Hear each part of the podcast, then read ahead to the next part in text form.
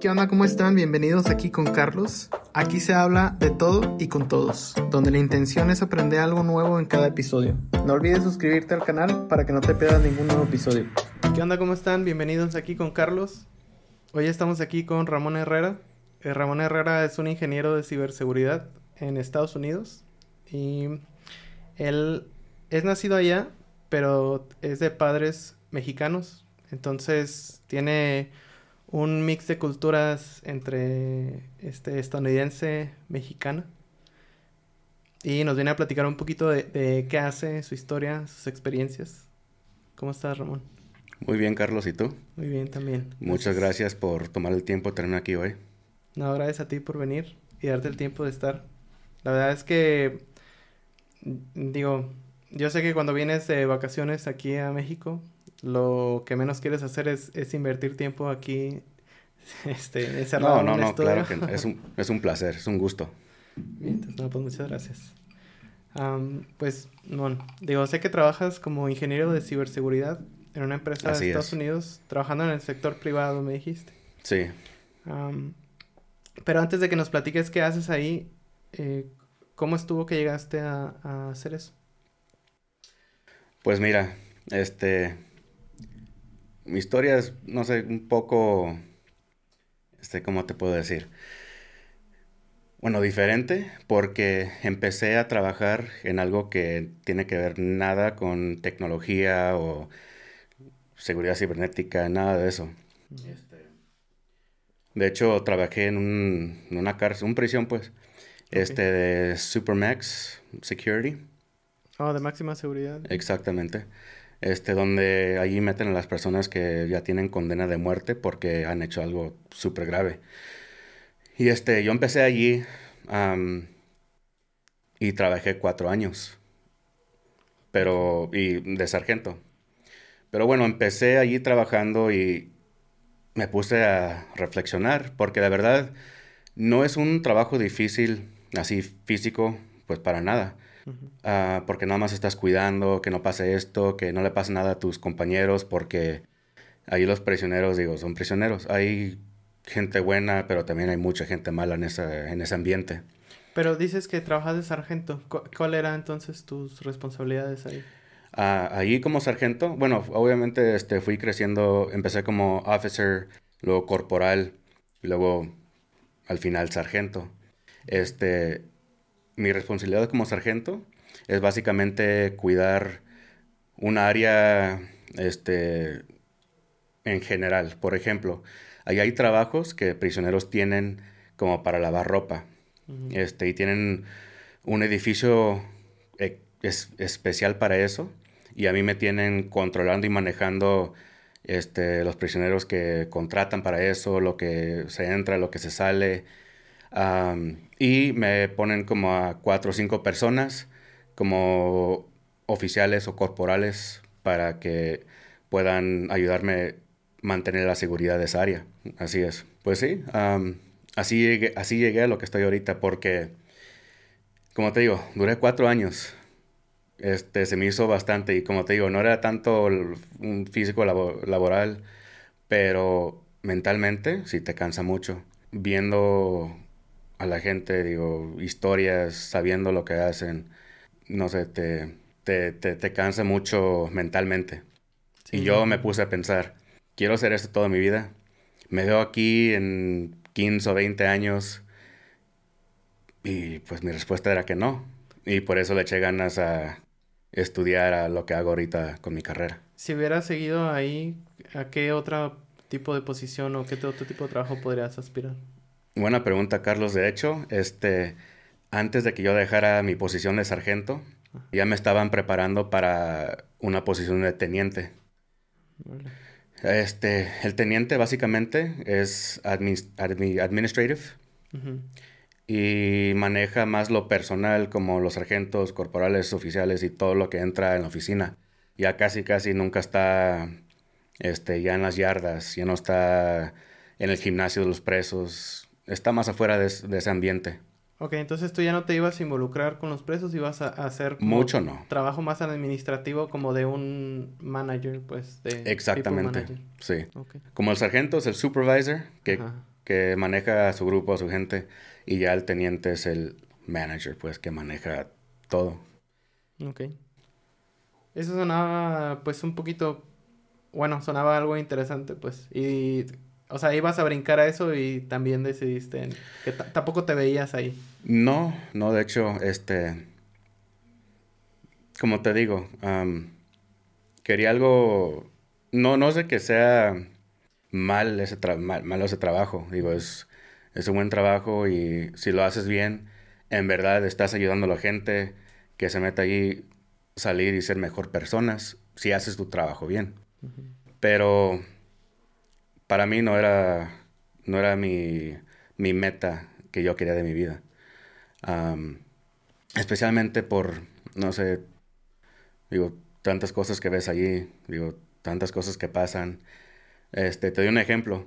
Y te puedo decir nombres porque ya están todas las noticias y lo que sea, pero había un preso, bueno, de varios, pero uno de que de verdad me marcó así como algo que me impactó, pues. fue algo muy fuerte para ti. Sí, este, yo trabajaba y manejaba un grupo en, se llama Special Management Unit. Es básicamente como un hoyo, es una cárcel dentro de la prisión.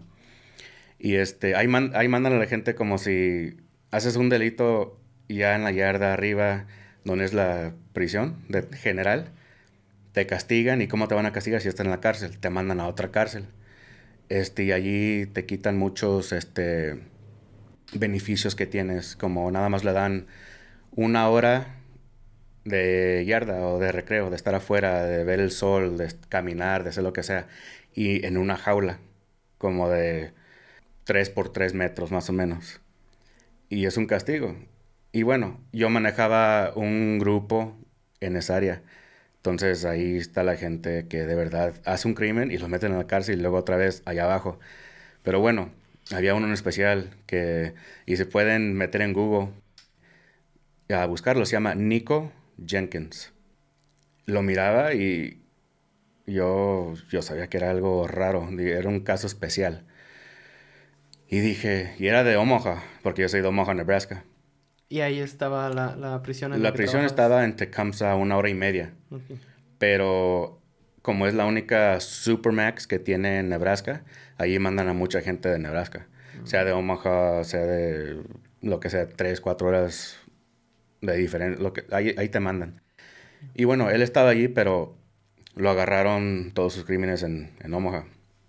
Y bueno, él se cortaba la cara, como que se tatuaba la cara, pero con navajas o con algo filoso, lo que pueda encontrar. Era, como te digo, un caso extremo. Y se, se pasaba este, cepillos de dientes para que lo podamos llevar a la enfermería, nomás para que pueda salir de su cuarto. Y hacía muchas cosas así. O sea, se los metía a la garganta y, se, ahogaba.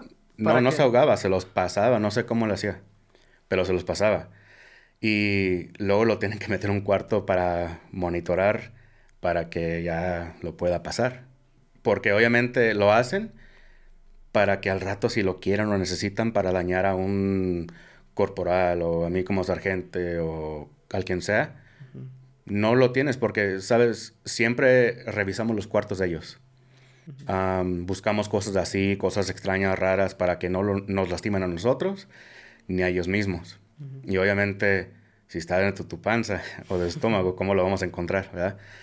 Y por eso lo hacen. Pero bueno, yo, este, yo pensé y hablaba con mis compañeros de ahí y dije, la verdad, yo sé que hay mucha gente que han hecho errores, que pueden salir y mejorar su vida.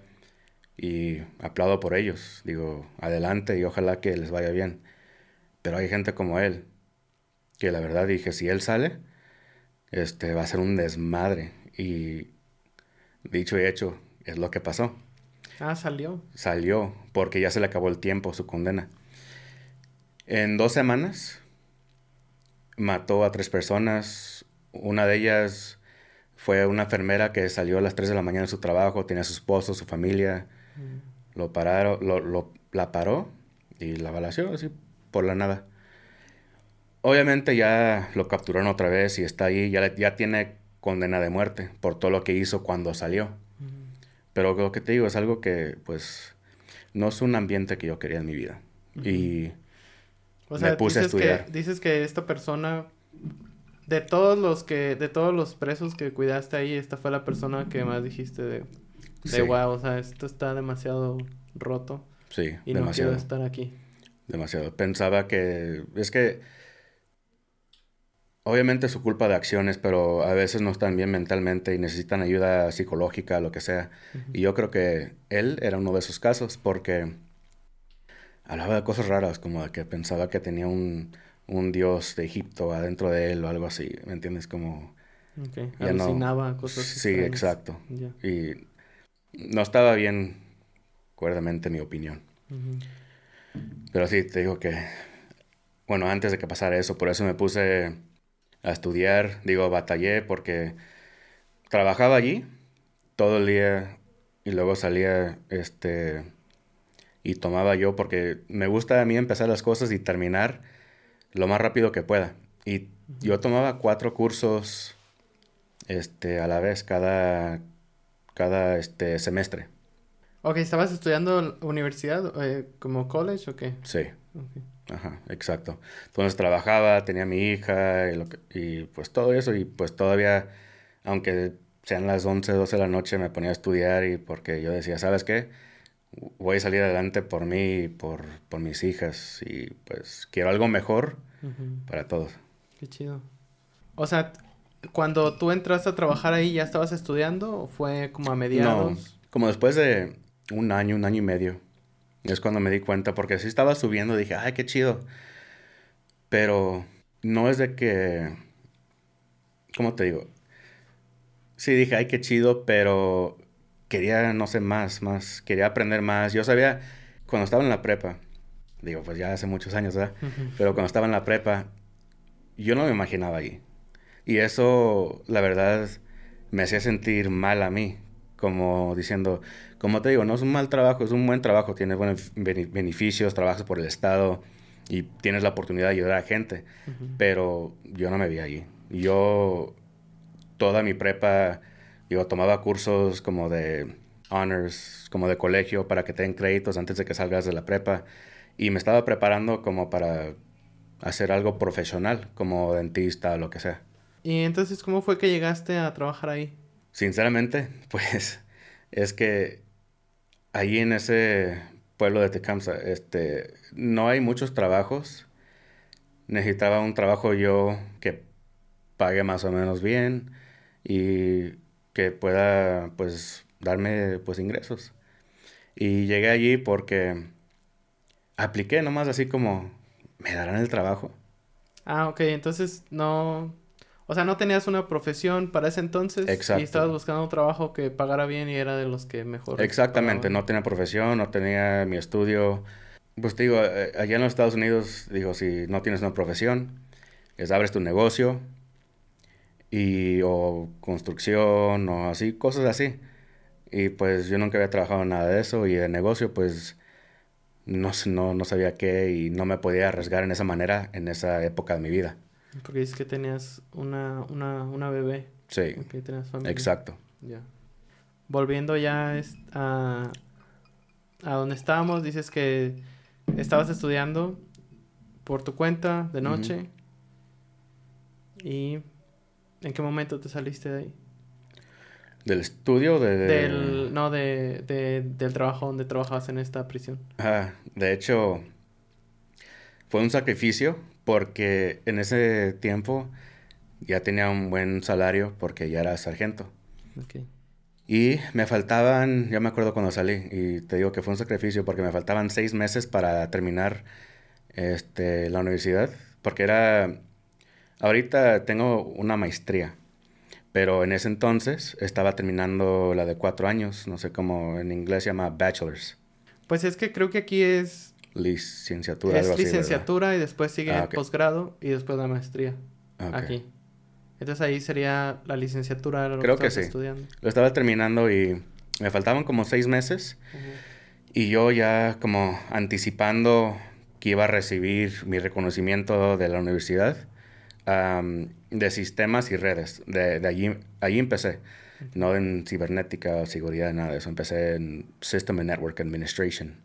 Okay. Um, yo empecé a aplicar porque digo, ya me lo voy a terminar, tengo que estar preparándome porque obviamente nomás porque tienes un título no, tiene, no quiere decir que recibes trabajos, necesitas experiencia.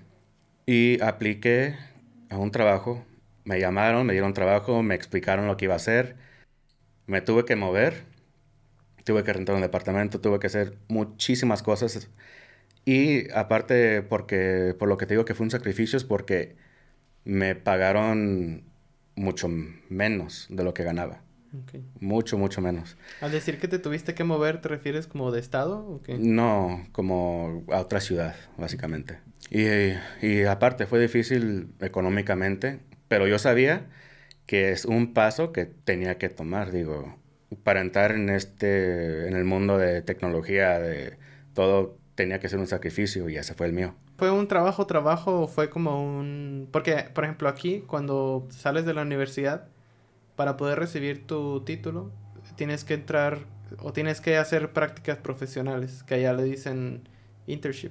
Ah, sí, internship. No, no fue un internship. De hecho, fue un trabajo, trabajo. Okay. Nada más que creo que porque no fue internship, me pagaban y no mucho. Pero de allí aprendí muchísimo. Conocí gente y en un año es cuando me metí en Information Security. Okay.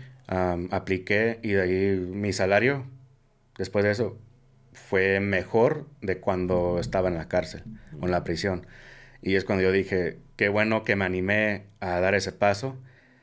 Y les digo a mucha gente que a veces es difícil, pero toda la vida es sacrificio.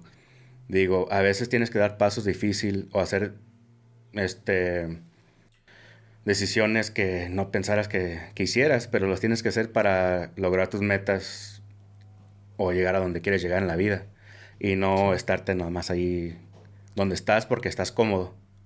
Sí. Y es lo que hice. Fíjate que sí, son diferentes formas de, de interpretarlo, de decirlo, pero probablemente a veces el decir sacrificio suena como como o, o, o tiende a sonar así como como no sé, el sacrificio de Jesús o cosas así. Ah, no, lo, no. Lo que, lo que a lo mejor se puede entender como un, como un salto de fe, ¿no? O sea, diste, confiabas tú en que ese salto o ese cambio iba a redituar en algo bueno si tú le echabas ganas. O sea, no, Sí. te, no te fuiste a ojos cerrados. No, no, no, no, claro que no. Y Sí. cuando dije sacrificio, obviamente yo decía así como, tienes a una hija para criar, para mantener, para darle de comer, para comprarle sus ju- juguetes, lo- ¿me entiendes? Pero tenerla a gusto, para mí sacrificio me, me, refiere, me, me refiero así como a lo económico. Sí. Era un sacrificio económico, pero nada tan grave así. Pero sí, como tú dijiste, este en inglés hice un leap of faith. Un leap. Leap of faith. Leap. Como un salto de fe, dijiste, ¿no? Mi hambre para emprender y para seguir adelante, pues seguía, ¿verdad? Y trabajé allí, llegué a mi nuevo puesto y miré que esto era lo mío. En un año me subieron de puesto, estando allí. Eh, en el otro año, otra vez de puesto. Este, yo estaba pasando a gente que estaba allí como 4 o 5 años más que yo. Y al tercer año me dieron un contrato chido con, con la compañía donde estoy ahorita. Y este. Y se me abrieron muchísimas puertas. am, y como te digo, el hambre para estudiar y para aprender no se me acababa. Digo, agarraba certificados de um, security, de lo que sea, de lo que pueda, en lo, en lo que verdad me ayude a mi trabajo. Digo, no nomás por tener certificados, porque yo sé que a veces tienes un certificado y la verdad, si no sabes de verdad, no significa nada, ¿verdad? Pero estaba yo est- estudiando, bueno, acabé, el, como dijiste, la licenciatura, la, el bachelor's, pues. La licenciatura. Exactamente. Y seguí con la maestría. Ah, ok. ¿Hiciste una maestría en, en ciberseguridad o qué? Exactamente. Ajá. Y de hecho la acabé hace como un año. Entonces por eso digo, nunca es muy tarde porque tengo 34 años y yo todavía quiero aprender, quiero seguir estudiando. Digo, ¿Y te gusta lo que haces, me imagino? me encanta. Sí, Digo, mucho. gracias a Dios que que tomé este paso en mi vida, porque no puedo estar más feliz con el trabajo, la posición, lo que hago, lo que tengo, todo. Digo, me encanta. Qué padre, hermano. Pues me da gusto escuchar eso, porque digo, yo creo que todos conocemos a, a esas personas que se quedan como en ese trabajo, como tú dijiste, que te pudiste haber quedado en el trabajo y seguir creciendo. Digo, no tenías por qué haberte quedado en la posición donde estabas. Pero decidiste o tomaste esta decisión de, de, decir, bueno, pues yo, yo creo que soy capaz de algo más, de algo mejor. Sí, y te gustan cosas distintas, ¿no? A lo mejor fue para ti tan fuerte lo que viviste o lo que viste con esta persona que dices, hay una presión que dijiste, o sea, esto no es para mí. Y no quiero seguir viendo esto o seguir viviendo esto. Y decidiste tomar el cambio, eso está muy padre. Sí. Como dijiste, siguen muchas cosas para ti estudiando y creciendo. Si Dios quiere, sí. Qué chido. Y esto se los digo a, a mis amigos. Y tengo un amigo muy, muy listo y se queda allí, se queda a gusto. Y pues ahí se queda porque es lo que conoce, tiene seguridad allí y está a gusto. Y eso está chido, no digo que no. Pero yo lo que siempre le digo, y les digo a todos, yo este, nunca fui el más listo de mi clase. Y yo no soy el mejor ingeniero del mundo ni de la compañía donde estoy. Obviamente, como dicen, discúlpame, para un chingón hay otro más chingón, ¿verdad? sí. Y lo que yo recomiendo es esto. Si tienes tú hambre para crecer, este, determination. Ajá, determinación. Exactamente. Es lo único que se necesita porque yo nunca me rendí obviamente, como te digo, hay mucha gente, como cuando me, me dieron este promotion del trabajo un año tras otro, tras otro. Y yo veía gente como diciendo, ¿sabes qué? Wow, yo quisiera estar como él. Pero los traspasaba. Y como te digo, no era porque yo era mejor o más inteligente. Era porque tenía el, la determinación. Y quería más y más y más. Y, y este, una vez mi papá me dijo algo y se me quedó conmigo toda la vida y hasta ahorita. yo trabajaba en McDonald's cuando tenía 16 años y mi papá me dijo, ah, ¿ya vas a trabajar? dije, ah, sí. Dijo, ¿y por qué? Si tienes que estudiar. Digo, ah, pues voy a estudiar en la prepa todavía porque estaba en la prepa. Y es que quiero celular, quiero comprar un carro, quiero esto y quiero tener mis propias cosas con el dinero que yo hago.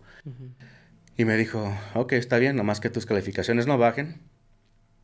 Y lo que se me quedó es esto lo que te voy a contar. Me dijo, si te ponen a barrer, tú tienes que barrer lo mejor que puedas y con orgullo. Mejor que cualquier otra persona, tú barre, tú déjalo limpio como hasta que, ¿me entiendes? Dijo, si limpias el baño, hazlo con orgullo y hazlo mejor que la otra persona. Así, o más o menos, no de que tengas competencias, pero que tengas como alguien que veas como, wow, quiero ser como él y tal vez hasta mejor si puedo. Qué chido. Y yo creo que eso me ha ayudado a llegar a donde estoy, porque siempre me acuerdo cuando estoy haciendo algo, digo, tengo que ser mejor, tengo que hacerlo. Qué chido. Oye, cambiando de tema, Sé que te gusta estar investigando y estar viendo cosas referentes a como la bolsa, inversiones, ese tipo de cosas. Bueno, me has platicado que antes lo hacías mucho. Sí, sí, antes este digo eh, en forma de hobby, pues no Exacto, exacto. nada nada grande, pero sí. Eso se me hace interesante. Es mucho mucho trabajo, es casi como si lo haces así como especialmente como si haces lo que significa el day trading, es como un full-time job. Tienes que estar al pendiente al 100%, hacer tu, tu research. tienes que saber cómo leer los, los este, informáticos, los graphs, de cómo está bajando y subiendo y los trends que lleva, de que si se va a mantener así. Digo, es, es un rollo de que, la verdad, toma muchísimo tiempo. Ahorita ya si no quieres tomar tanto tiempo a hacer eso, creo que tienes que encontrar una compañía que tú crees que ahorita está evaluada en un buen precio o tal vez menos de lo que de verdad debería de estar evaluada. Y invertir en eso y esperar tu dinero en un año, dos años, algo en largo plazo y no lo corto, porque lo corto la verdad puede ser muchísimo dinero, pero también puedes perder mucho si cualquier error que hagas. Ok, entonces dices que es un trabajo, o sea, es como si fuera un trabajo de tiempo completo y tienes que de verdad conocer mucho como para meterte a hacerlo tú mismo. Ah, sí, si lo haces al día al día, como yo también este, quise abrir una cuenta así, porque hay muchos este, compañías de stock como Ameritrade o lo que sea que no te deja estar haciendo más como ventas o compras más de una o dos al día para prevenir el day trading. Y hay compañías que sí te dejan, como Robinhood. y sí, digo, si lo vas a hacer y tienes un trabajo, en media hora que estés acá en tu trabajo, se te puede ir tu inversión. Digo, tienes que estar ahí mirando los graphs, mirando todo, cómo está. Si se baja 5 centavos, vender todo nomás para ganar 200. Digo, eh, sí, es un, y ahorita que, por ejemplo, en, en, Estados Unidos ha habido esta como recesión y las compañías, sobre todo de tecnología, han estado como muy, muy variantes y han estado bajando el precio de las acciones y todo eso. Digo, sé que no te dedicas a eso, pues, pero has estado como aficionado, estás informado sobre todo eso. ¿Cómo lo has visto tú viviendo en Estados Unidos y, y siendo parte de una empresa de tecnología? Mira, este, hay muchas empresas, por ejemplo, no sé si, este, bueno, yo creo que mucha gente se ha dado cuenta que Elon Musk compró Twitter. Ajá. Y por muchísimo dinero. Y corrió, digo, muchísima gente. Y no nomás... Twitter. Ajá. Y no nomás esa compañía, digo, hay muchas compañías que están dejando a mucha gente este, de la compañía para ahorrar dinero. Donde yo estoy ahorita, gracias a Dios, todo está bien. Por lo pronto, porque obviamente todo puede cambiar. Eh, dicen que estamos o vamos a entrar en una recesión. Todo Estados Unidos. Sí, por muchas cosas que han pasado, por el COVID, por este, lo que está pasando en California ahorita, de toda la lluvia que van a tener, dicen que dos semanas sin parar, digo, este, muchas este, milpas o lo que estén cosechando como fresas, lo que sea, se está destruyendo. ¿Y qué pasa cuando no pueden este, producir lo que la gente necesita consumir? Todo sube de precio porque hay menos y hay mucha gente que necesita. Sí, California no es un estado que esté preparado para mucha lluvia, ¿no? Por lo menos las veces que he estado allá en San Francisco. O sea, por ejemplo, aquí en Guadalajara llueve y cuando llueve, llueve fuertísimo, ¿no? Con ganas. Pero siento que de alguna forma, pues no sé cómo se diga, la infraestructura está, está preparada para lluvias fuertes, aunque hay veces que hay inundaciones, está preparada de cierta forma para lluvias fuertes. Pero eh, creo que una vez estaba en San Francisco y me tocó una lluvia, ni siquiera fue una lluvia que yo consideraba fuerte. Y hubo alertas de que había inundaciones. En serio. Ajá, pero, eh, pero de verdad fue una lluvia así súper leve. O sea, duró bastante tiempo, duró yo creo que como una o dos horas. Pero nos llegaron alertas y vi en las noticias que había inundaciones y dije, wow. O sea, se me hizo como muy exagerado. Entonces, sí, de verdad, sí. Si pronostican lluvias durante dos semanas seguidas. Sí, y fuertes. Digo, si te metes a ver la tormenta que va a llegar a California en Google, o vas a ver que hay dos tormentas. Ahorita está entrando y pasando una y creo, si no me equivoco, que va a seguir otra. Y por eso dicen que desde hace dos o tres días, diez días, con mucha lluvia sin parar. Y pues sí, como tú dijiste, no están preparados. como en Luisiana, por ejemplo. Sí estamos preparados porque estamos junto al Golfo de México. Y nos cae lluvias tropicales, bueno, tormentas tropicales, huracanes, mucha lluvia. Y ya estamos más o menos preparados como para combatir eso. Um, discúlpeme que me decía un poco, pero regresando a lo que me decías, de cómo se va o qué, va a afectar las acciones ahorita. muchas acciones, bueno, yo lo que he leído, lo que he visto es de que muchos millonarios, billonarios, dicen que lo ven como un descuento, ¿verdad? No como una pérdida. Y en este, en este en estos tiempos que está pasando esto, mucha gente que ya tiene dinero lo ve como una forma de hacer más dinero.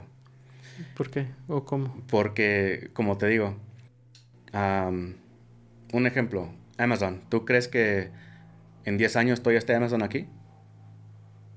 En 10 años esté Amazon aquí, ¿te refieres? Sí, como que todavía esté corriendo como compañía, que oh, no quebre, que...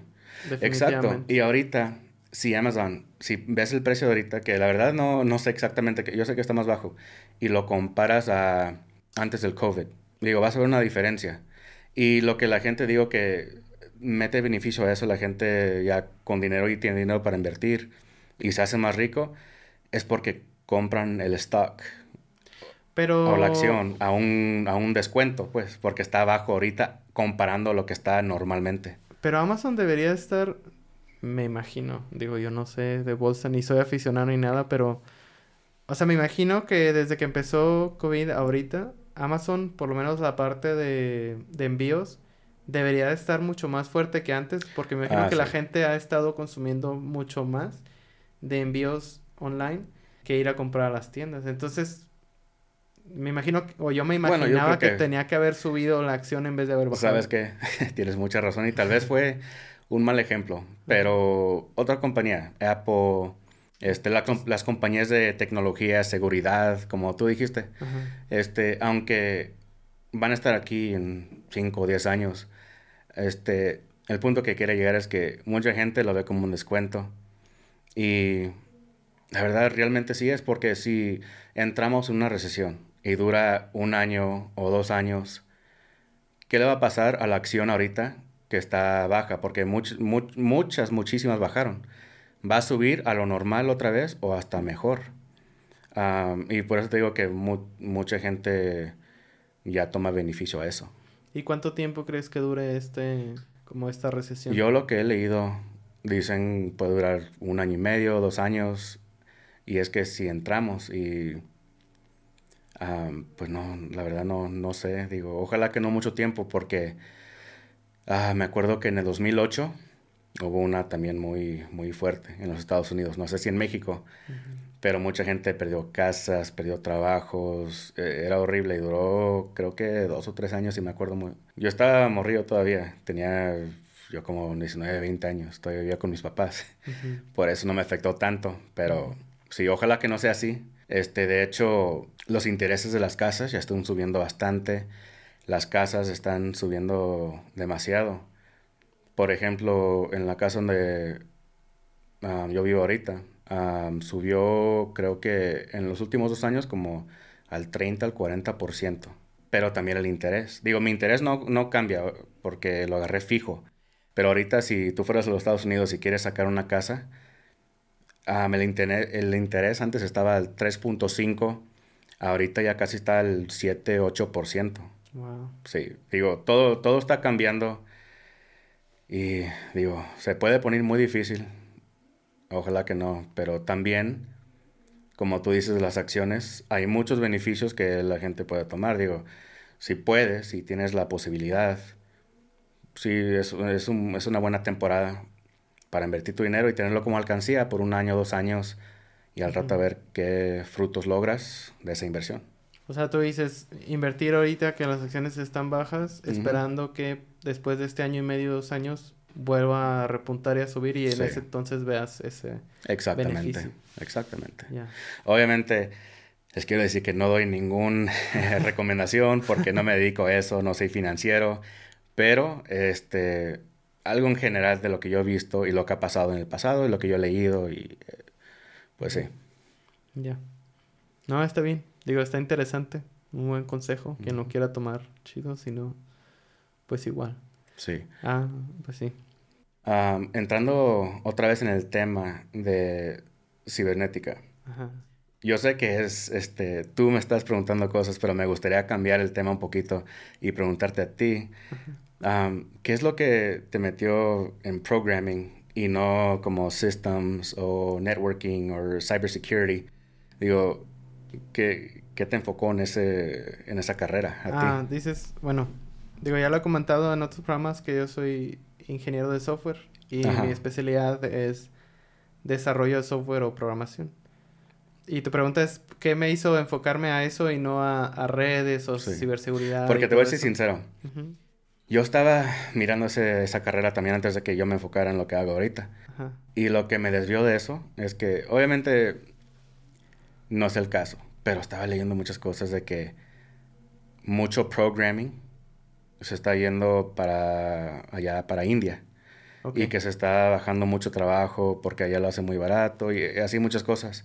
Y es lo que me desvió de eso y dije, ¿qué es lo que aquí necesitan en persona a un ingeniero para como lo que yo hago pues y no lo pueden lo pueden mandar para allá pero a veces está difícil porque quieren a alguien presente para instalar para ir en juntas sí sí de hecho digo ya metiéndonos como que temas muy específicos de de ingeniería en sistemas.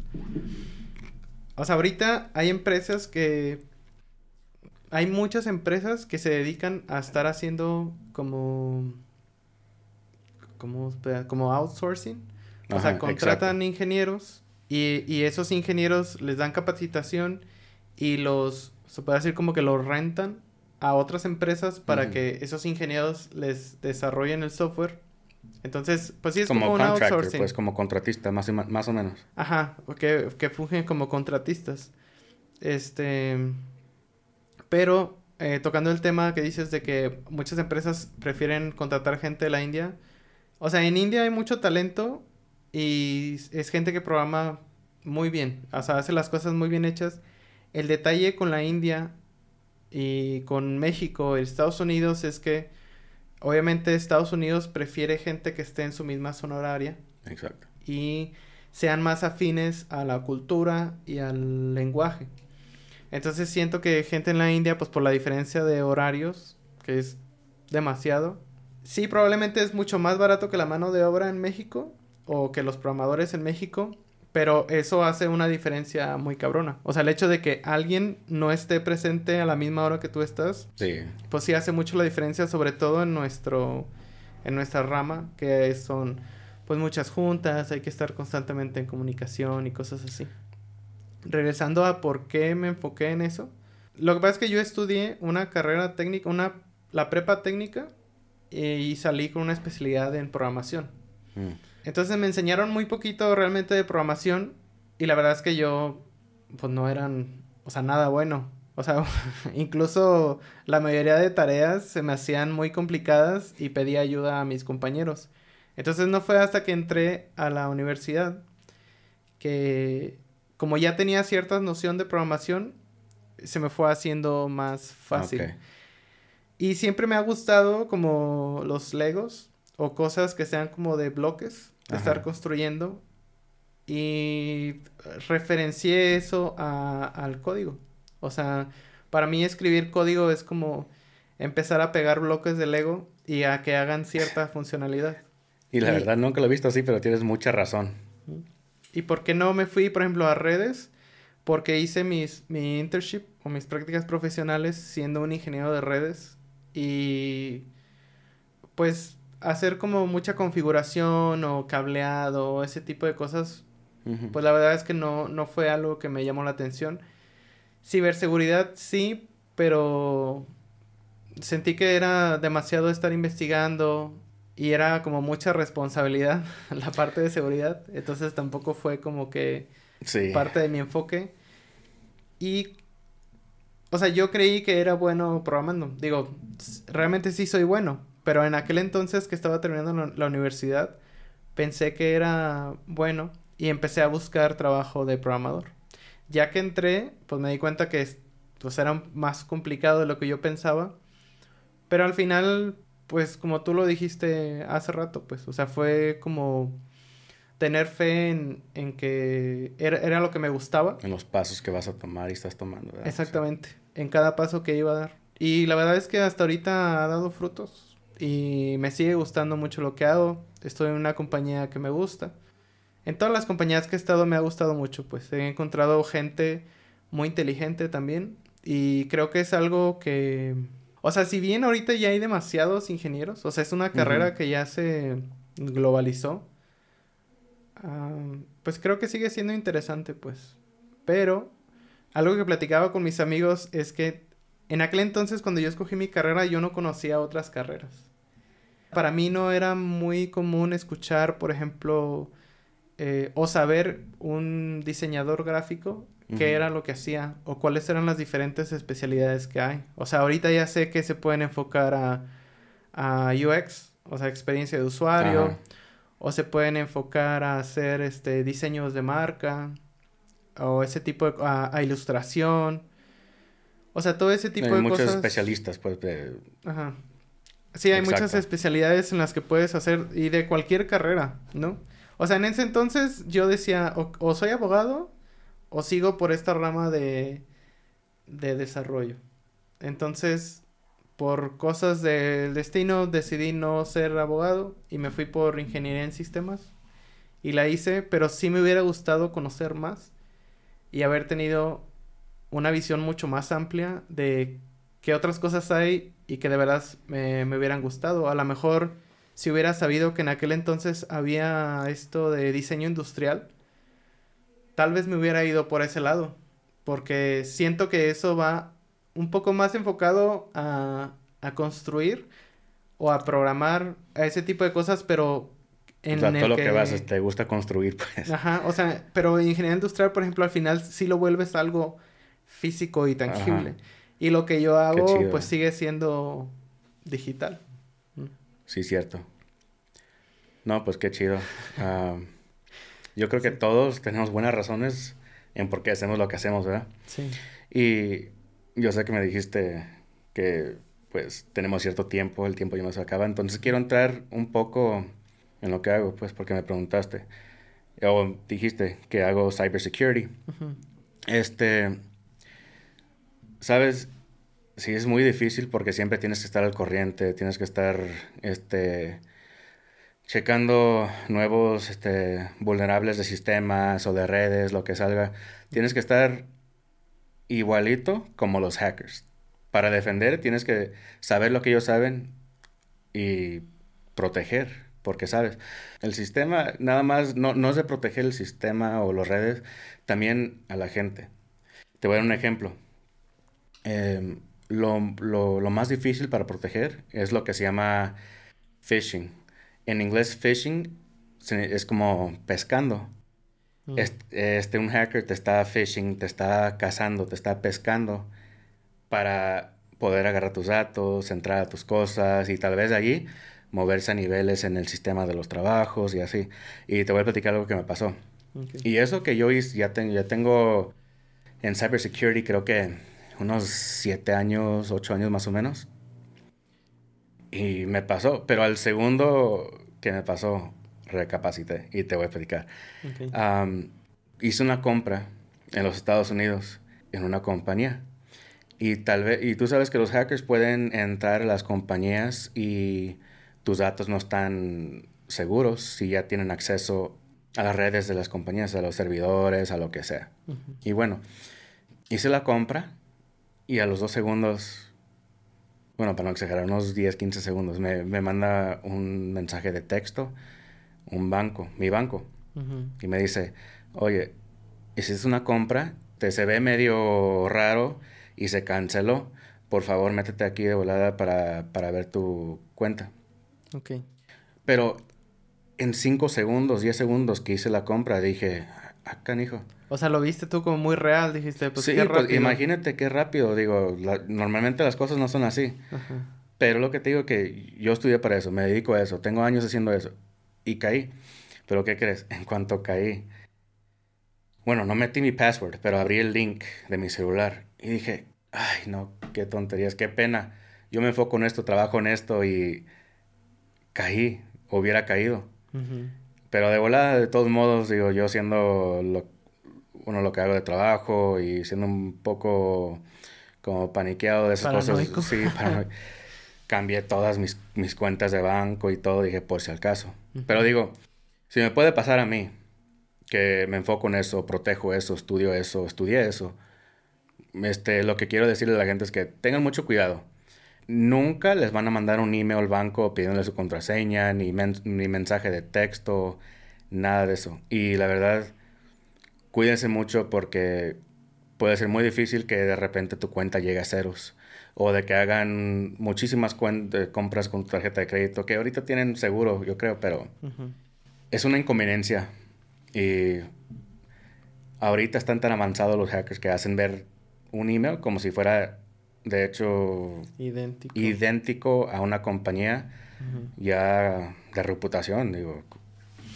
Sí, no, y es muy importante lo que estás diciendo. Creo que ahorita en las empresas, digo, en la empresa donde yo estoy, nos recuerdan continuamente de que tenemos que estar al pendiente, sobre todo de esa práctica que tú dices de phishing, que al final, eh, como bien le explicaste, es que un hacker o una persona está buscando obtener información de ti. O sea, ya no se quieren meter a tu... no te quieren hackear tu teléfono o cosas así.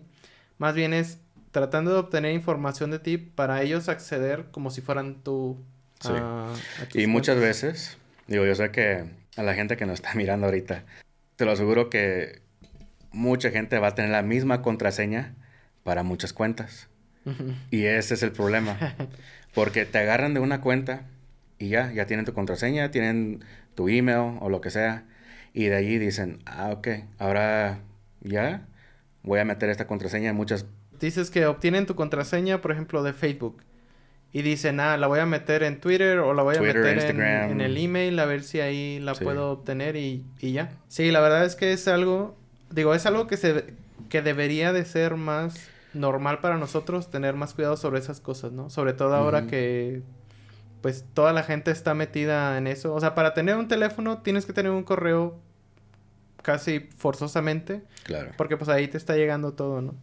Y por eso muchas compañías, digo, contratan gente como a mí, pues, porque yo lo que hago es, aparte, de, bueno, de varias cosas de seguridad, hago muchos VPNs que básicamente, este, hago un, como un túnel que la información como de esta compañía se va a comunicar con esta, hago un túnel seguro que se cifre todo por si sí los hackean. No van a tener los datos tuyos o los míos o cuentas bancarias ni nada porque todo está cifrado. Y este, de eso se trata mucho la seguridad también. pues sí, Carlos. Ah. no, pues la verdad es que sí es un tema muy importante y qué bueno que tú siendo un ingeniero de seguridad cibernética. Mm. Suena raro decir cibernética, pero... O sea, que, que, fomentes esa parte, ¿no? Está muy bien. Me, se me hace muy chido y pues la invitación abierta a toda la gente a que investigue, se informe y tenga precaución de dónde mete sus datos. Claro, así es. No, pues chingón, man. Muchas gracias. Me gustó ese, ese eso para terminar el, el programa. Sí, este, muy bien. Otra vez, Muchísimas gracias, fue un placer estar aquí contigo en tu programa que la verdad he visto muchos videos y se me hacen súper padres, especialmente como temas como la Nunaki, así como... No, de verdad, me gusta lo que haces, sigue haciendo lo que estás haciendo, tienes mi apoyo y pues a los que nos están viendo ahorita, sigan a Carlos. Muchas gracias, Carlos. Gracias a ti, Ramón. gracias a todos. Si les gustó, si llegaron hasta aquí, no olviden suscribirse, no olviden dar like y nos vemos en el siguiente episodio. Adiós. Gracias. Adiós.